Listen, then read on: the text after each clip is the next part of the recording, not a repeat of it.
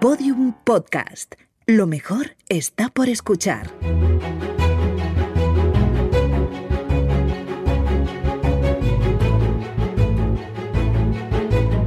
Historia de España para selectividad. Un podcast de Juan Jesús Pleguezuelos.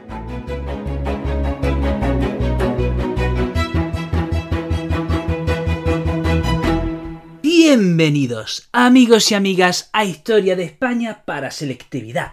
Mi nombre es Juan Jesús Pleguezuelo, soy profesor de Historia de Instituto y desde los estudios centrales del cuarto donde vivo, Granada, España, te mando un caluroso abrazo, querido estudiante de selectividad. Aquí estoy para ayudarte, aquí estoy para empujarte a la cima del éxito académico y ojalá, ojalá también pueda con este podcast ayudarte a disfrutar de esta hermosa epopeya que es la historia de España.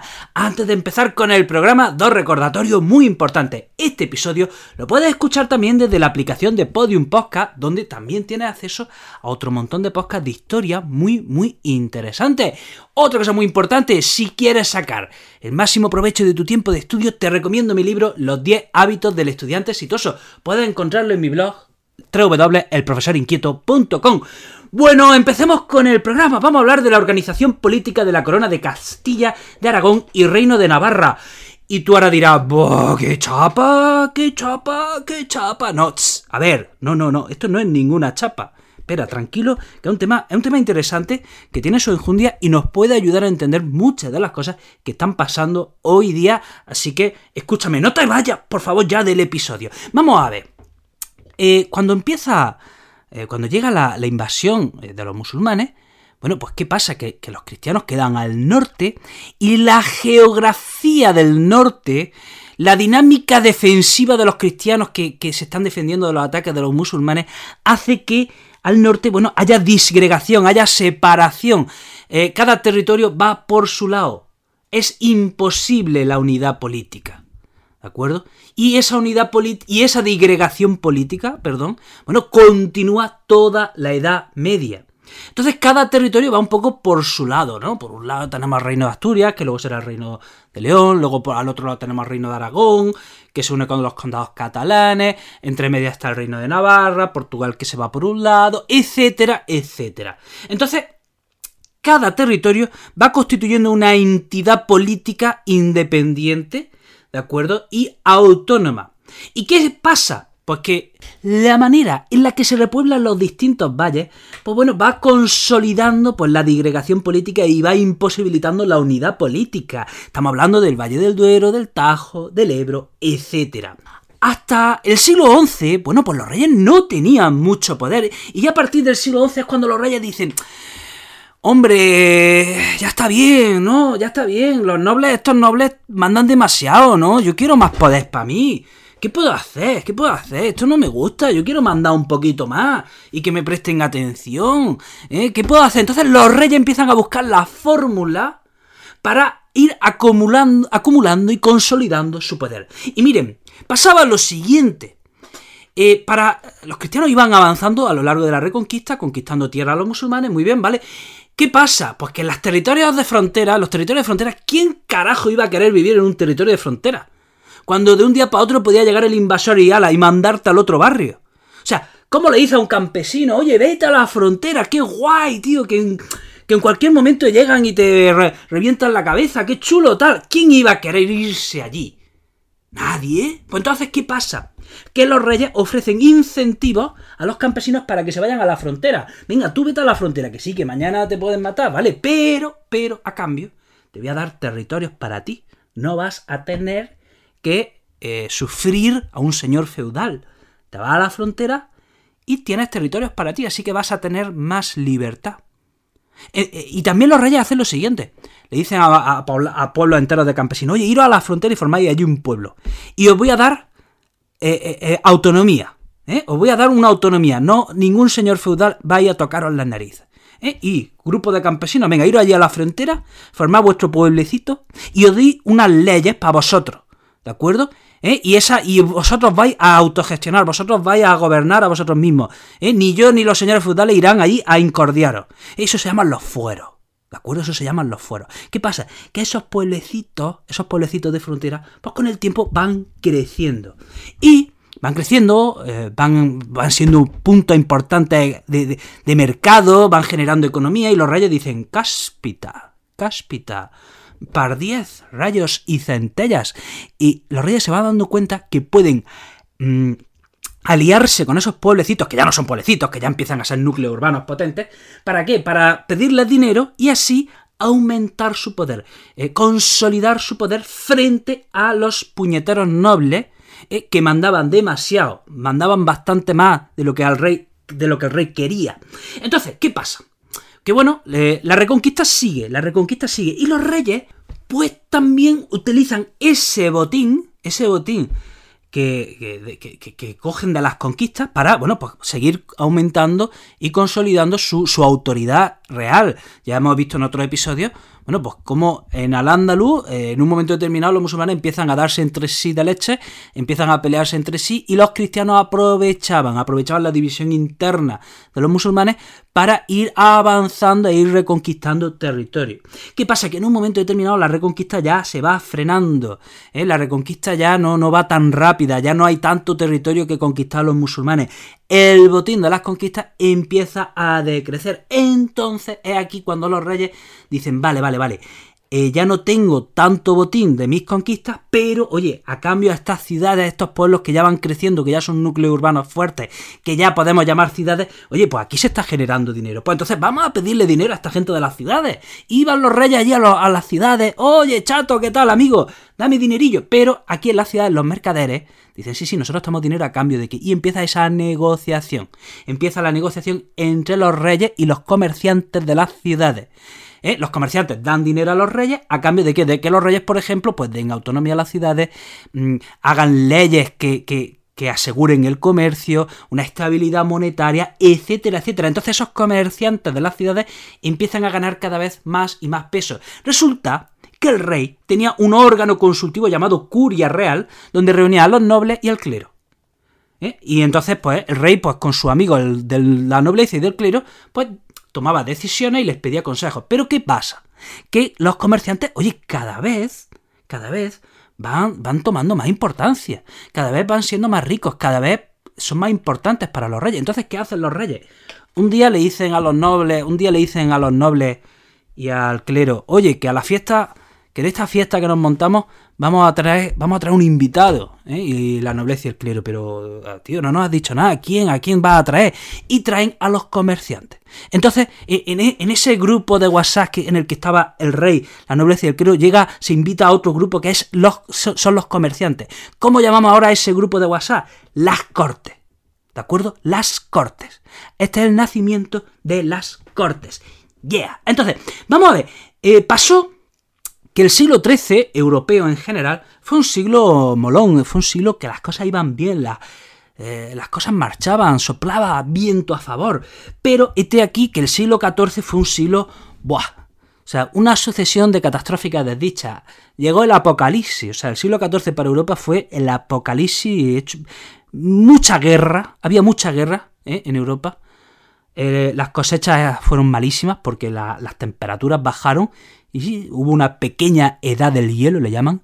¿eh? Y claro, ya saben, si hay pocas cosechas, pues, sube el hambre, hay poco alimento y sube el hambre. Y, y, si hay hambre, y, y, además hay guerra, ¿qué hay también? Hay muerte, hay hambre, guerra, muerte. ¿Qué nos falta? ¿Qué nos falta? La peste, la peste negra que llega a Europa en 1347 y arrasa, arrasa con todo.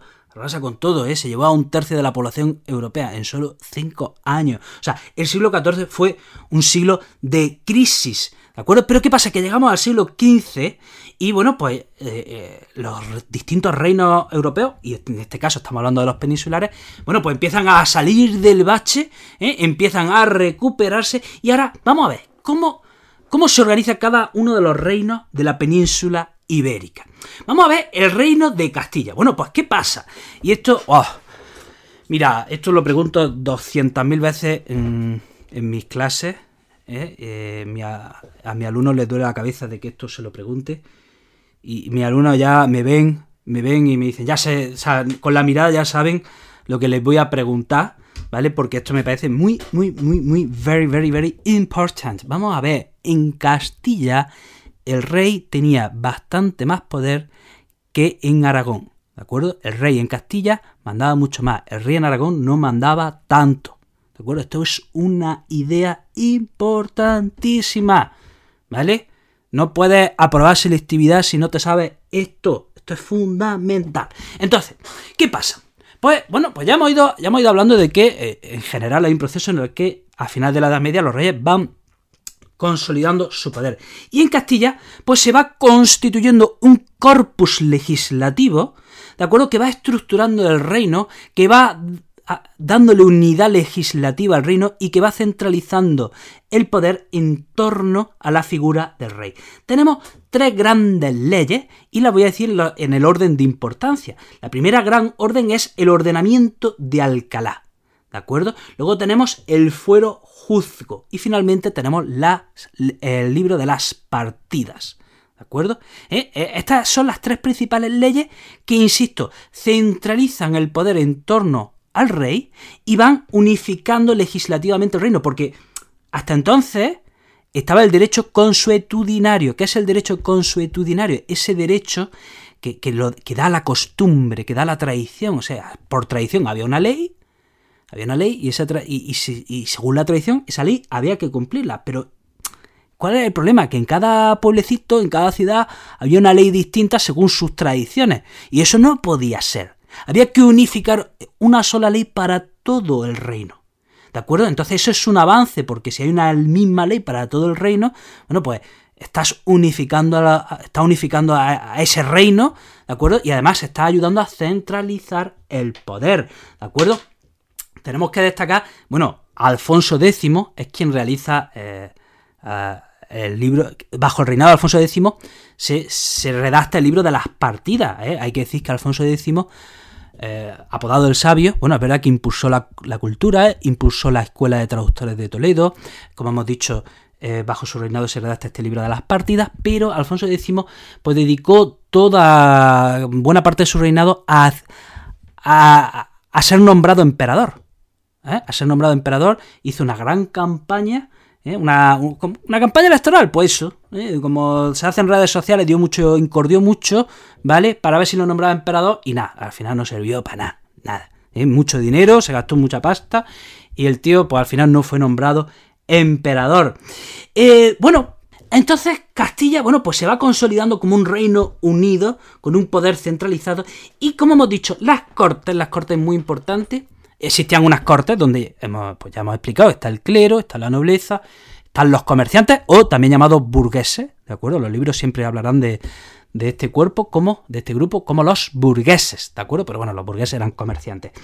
Pero hay que decir que los burgueses, que, perdón, que las cortes no tenían un poder legislativo vinculante, ¿de acuerdo?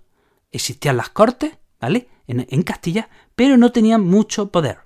¿De acuerdo? Eso es, esta, idea es muy importante. El rey está muy por encima de las cortes. Y tenemos que hablar también eh, de que el rey además tenía un consejo real, ¿vale? Eh, un grupito de gente que le aconsejaba. Y también hay que decir que en las ciudades existía la figura del corregidor. ¿Quién es? ¿Qué es el corregidor? Bueno, pues el representante del rey en las ciudades que corregía, la palabra lo dice, o sea, el representante del rey en las ciudades que regía en nombre del rey. Vale, esto es la situación en Castilla. Vamos a hablar de la situación en Aragón. Bueno, pues ya lo hemos comentado antes. El rey en Aragón no tenía tanto poder como el rey en Castilla. Decimos que la monarquía en Aragón, atención, atención, es una monarquía pactista. Resulta que la corona de Aragón era una especie de confederación de distintos territorios. Tenemos el reino de Valencia, eh, el reino de Aragón y el Principado de Cataluña. Y cada uno de estos tres territorios tenía sus propias cortes que se regían conforme a su propio derecho y a su propia tradición. Entonces, el rey tenía que reinar siempre con el consentimiento de las cortes de cada uno de estos territorios. Esto era muy importante. Además, en Aragón había un virrey, estaba la figura del virrey. La figura del virrey, bueno, algo parecido, salvando las distancias lo mismo que he dicho antes del corregidor, solo lo que más grande, solo que a un nivel, a una escala mayor. Entonces el virrey era quien eh, gobernaba en nombre del rey en ese territorio donde el rey no, no vivía, ¿de acuerdo? Eh, luego, bueno, ya hemos hablado de las cortes, que había unas cortes en Aragón, otras cortes en Cataluña y otras cortes en Valencia. Y atención, de esas cortes emanaba otra institución muy importante, que era la Diputación. La Diputación. Y hay una de estas tres diputaciones, de estos tres territorios, emana una diputación que famosa, famosísima. ¿eh? Les suena, en cuanto diga el nombre, les va a sonar la Generalitat.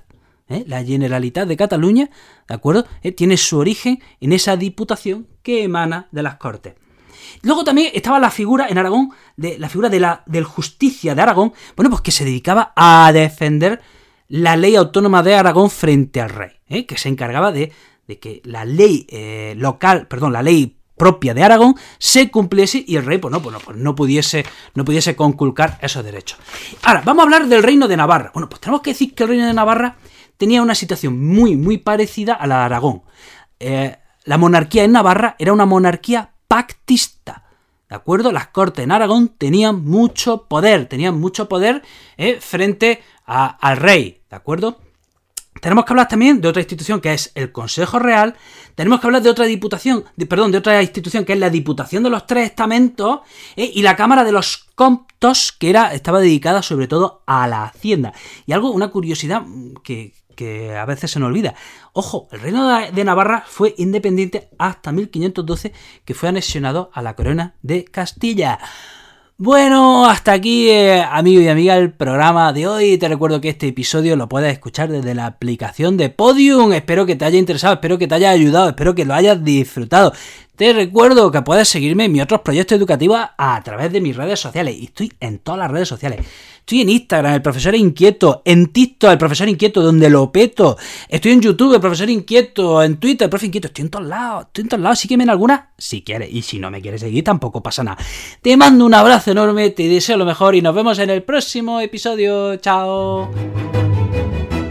Todos los episodios y contenidos adicionales en podiumpodcast.com. También puedes escucharnos en nuestros canales de Spotify, iTunes, iBox y Google Podcast y en nuestras aplicaciones disponibles para iOS y Android.